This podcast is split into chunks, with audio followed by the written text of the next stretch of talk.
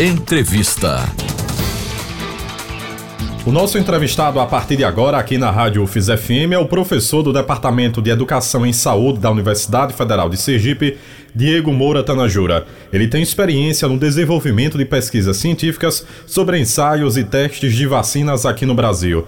Satisfação em recebê-lo mais uma vez aqui no nosso estúdio, professor. Inicialmente eu gostaria de saber do senhor essa questão sobre os efeitos do uso de metodologias diferentes na produção de vacinas contra a Covid-19 é uma questão desmistificada? Boa tarde, professor. Boa tarde, Josafá. Boa tarde, ouvintes. Mais uma vez, obrigado pelo convite. Então, essa questão das diferenças entre as plataformas, no início né, da campanha de vacinação, era até um ponto polêmico, porque as pessoas queriam escolher a vacina pela plataforma, né? Ah, eu quero tomar a Pfizer por conta disso, quero tomar a AstraZeneca ou a Coronavac. Isso até que caiu um pouco, né? O que a gente tem agora é a volta da discussão dessas plataformas por conta da vacinação das crianças. Nós, por exemplo, a vacina da Pfizer que nós temos disponível para as crianças, para a faixa pediátrica, é uma, ela tem uma composição diferente da vacina do adulto ela tem uma concentração menor de antígeno do que a vacina do adulto. Isso acontece justamente por quê? Por conta do tipo de plataforma. Diferente da Coronavac. A Coronavac é outra plataforma, é feita de vírus morto, então a quantidade de antígeno que você tem na vacina, tanto para adulto quanto para criança, é similar. Eu trago até um exemplo de outra vacina que tem essa mesma plataforma da Coronavac, que é a vacina da gripe que é a mesma vacina que a gente utiliza no adulto e na criança. Então a gente não tem formulações diferentes. Tudo isso se dá por conta da plataforma. E voltando para a Pfizer, a Pfizer ela tem uma plataforma diferente da Coronavac. Ela é uma vacina de RNA e por conta desse tipo de plataforma, eles observaram que seria melhor diminuir a quantidade de antígeno para ser utilizada nas crianças. Com qual objetivo? Eles observaram que você diminuindo a quantidade de antígeno, você diminui as reações adversas e ainda mantém uma alta proteção. Então é melhor você ter menos reação com a proteção elevada. Por isso que eles acabaram diminuindo, fazendo uma formulação nova para a faixa pediátrica. Agora, professor, qual é o impacto de a Covid-19 se tornar uma doença sazonal, assim como a gripe, na questão da imunidade coletiva? Bem, é, lá no início da pandemia, a gente acreditava que seria muito fácil alcançar essa imunidade coletiva, né, essa imunidade de rebanho. Mas com o surgimento das novas variantes, tudo isso muda. A cada variante que surge, a gente tem observado o quê? Que essas variantes que vão surgindo, elas começam a ter uma certa proteção contra, na verdade, consegue escapar da nossa resposta imunológica. Então é como se você tivesse que começar do zero. É por isso que a gente está é, tá ouvindo falar nas doses de reforço. Tem país até dando a quarta dose de reforço, justamente por conta dessas, do surgimento das novas variantes. A gente consegue fazer até uma analogia com o vírus da gripe, o vírus da influenza, porque a vacina do vírus da gripe praticamente ela não induz imunidade de rebanho. O objetivo dela é impedir complicações pela gripe, impedir mortalidade pela gripe, e é o que a gente vê também com a vacina da Covid-19. O objetivo da vacina da Covid-19 não é, in, é, inibir, parar a transmissão, e sim impedir que aquela pessoa desenvolva complicações, é, é, acabe morrendo morrendo por conta da Covid-19. Então, é, as duas vacinas acabam trabalhando assim de formas similares, né? E o que acontece também, até fazendo continuando nessa analogia com a vacina da gripe, que a gente precisa vacinar a nossa população para gripe anualmente porque o vírus vai mudando. Então é a mesma coisa que está acontecendo com a Covid-19. Vão surgindo novas variantes e para a gente manter a resposta da população elevada contra essas novas variantes que vão surgindo, é necessário que a gente dê essas doses de reforço. E essas doses de reforço também é essencial porque o que, que a gente observa que a proteção contra coronavírus, eu não falo não só para esse coronavírus atual, mas os outros que existem também, é uma proteção de curta duração. Então é por isso que você também precisa das doses de reforço. A mesma coisa acontece com a gripe. A proteção contra a gripe ela também é de curta duração. Então você precisa revacinar a população, tanto pelas variantes que vão surgindo, quanto também pela duração da proteção. Certo. E com o surgimento de novas variantes do coronavírus, professor, qual a implicação disso na necessidade de se adaptar cada vez mais às vacinas do novo coronavírus? Então, é, isso aí é algo importante, né? As empresas farmacêuticas, as produtoras de vacinas, elas estão atentas a isso, é, pegando a vacina da Moderna, que não tem aqui no Brasil, mas é uma das vacinas também mais utilizadas nos Estados Unidos. Eles já estão testando em fase clínica 2 uma vacina contra a variante Ômicron. A Pfizer também já está desenvolvendo uma vacina atualizada para a variante Ômicron, AstraZeneca. Então você observa que a indústria farmacêutica ela está atenta a isso. Agora o que eu posso dizer para a população é que a gente está tendo até sorte. Sorte no sentido do que essas variantes que estão surgindo, elas não estão totalmente resistentes à vacina. Na questão da proteção, na, falando assim na imunidade, a gente tem dois tipos de proteção. Um é através dos anticorpos, que bloqueia a entrada do vírus, e o outro é através da resposta celular, que mata o vírus. Então, o que, que a gente tem observado com o surgimento dessas novas variantes é que a, a Omicron, por exemplo, ela consegue escapar dos anticorpos mas ela não consegue escapar da resposta celular. É por isso que a gente está observando as pessoas se infectarem, mesmo vacinadas, mas elas acabam não morrendo ou então não parando no UTI, porque a resposta celular continua funcionando. O grande problema vai ser quando a gente se acabar tendo uma variante que escape das duas respostas, tanto moral quanto celular. Aí a gente precisa urgentemente de uma nova vacina. Então a gente tem que ter o cuidado para que isso não aconteça. E como é que a gente pede isso? É vacinando a população e vacinando de forma uniforme. A gente tem uma desigualdade muito grande na vacinação. É só olhar para o continente africano. Tem países lá que não tem nem 10% da população com uma dose. Isso propicia o surgimento de novas variantes. Nós tivemos duas importantes variantes surgindo na África. Foi a variante beta, que era uma variante muito letal, mas tivemos a sorte de ela não ter se espalhado pelo mundo, e agora a Omicron. A Omicron acabou se espalhando, né? E essas duas surgiram na África, num local que a taxa de vacinação está muito baixa. Então a gente tem que acelerar também e olhar para os países com mais necessidades para ajudar esses países também, senão a gente não vai sair dessa pandemia. Só para deixar claro, professor, o que é induzido por vacina e o que é induzido por contaminação natural? Ah, sim. O que acontece é o quê? Tanto a imunidade natural quanto a pela vacina, elas vão induzir as duas respostas. A questão é o quê? Pela vacina induz de forma assim mais segura, porque a imunidade natural, você se expor ao vírus para acabar se infectando e adquirindo proteção é algo arriscado. Você não sabe as consequências que pode ter. É, você pode ter a sorte de ser assintomático, mas pode ter o azar de desenvolver sintomas e acabar parando no hospital, né? E é o que a gente tem até visto por agora, que parece que o Brasil está vivendo assim a pandemia dos não vacinados. Porque o que tá, quem está indo para o hospital grave, quem está morrendo, são as pessoas que não estão tomando a vacina ou então estão com alguma dose em atraso, né?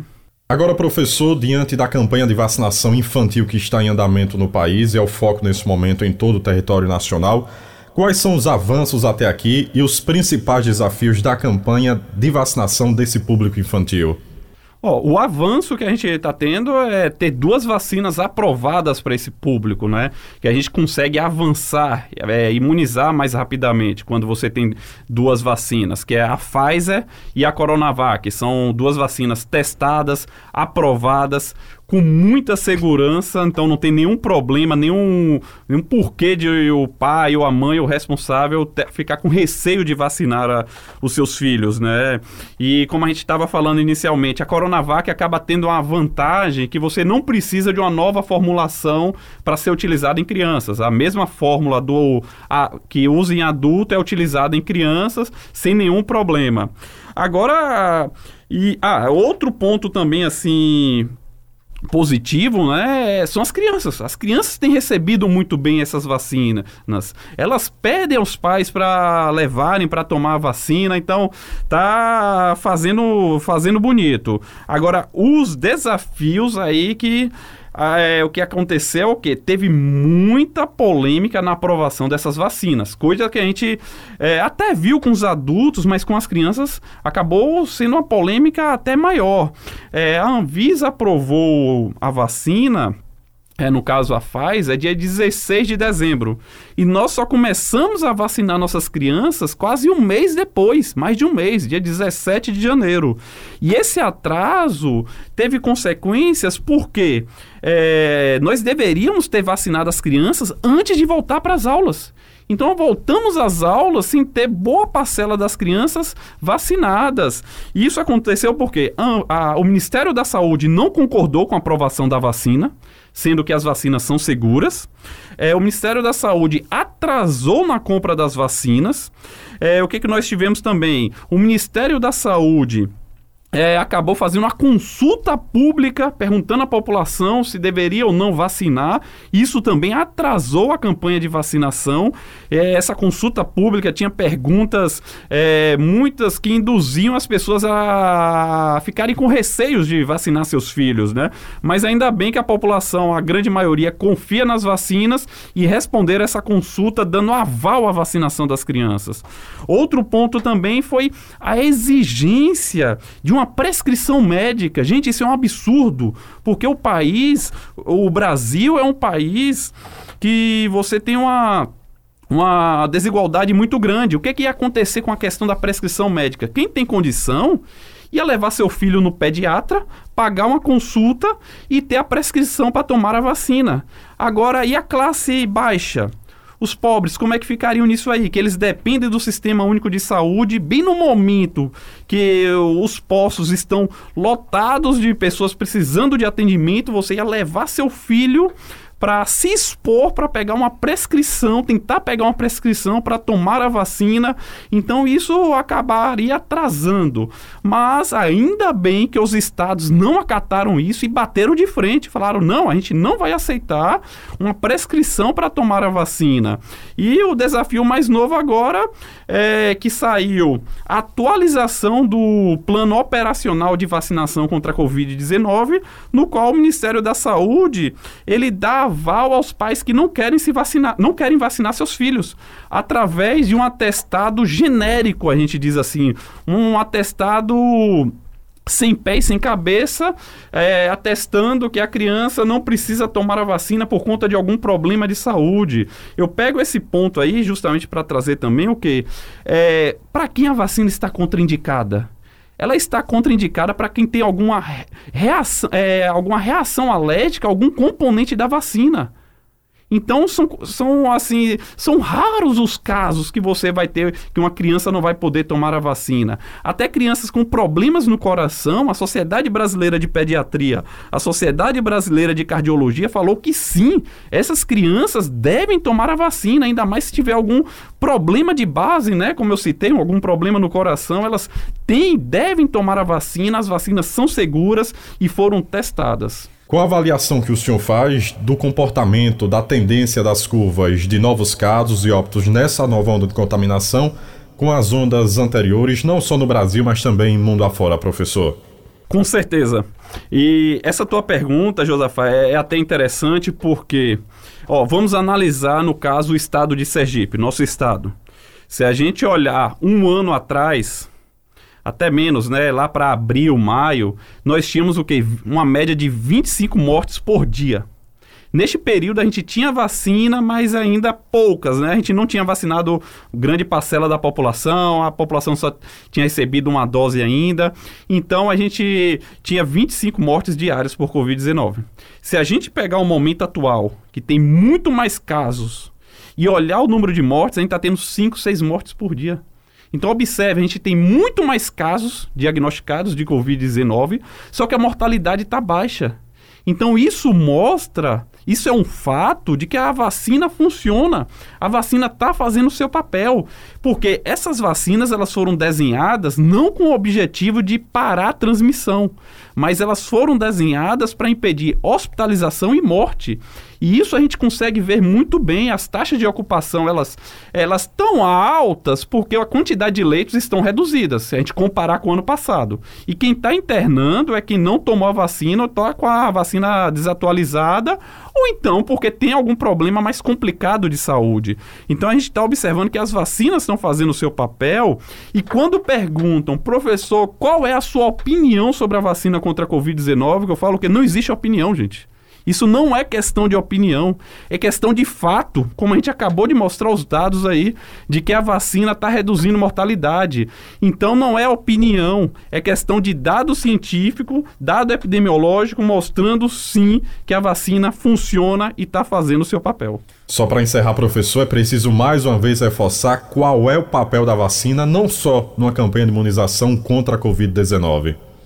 Então, a função da vacina, a principal função, é, no caso da Covid-19, é impedir hospitalização, casos graves e mortalidade. Então, você impedindo hospitalização em casos graves, você dá uma folga para o sistema de saúde.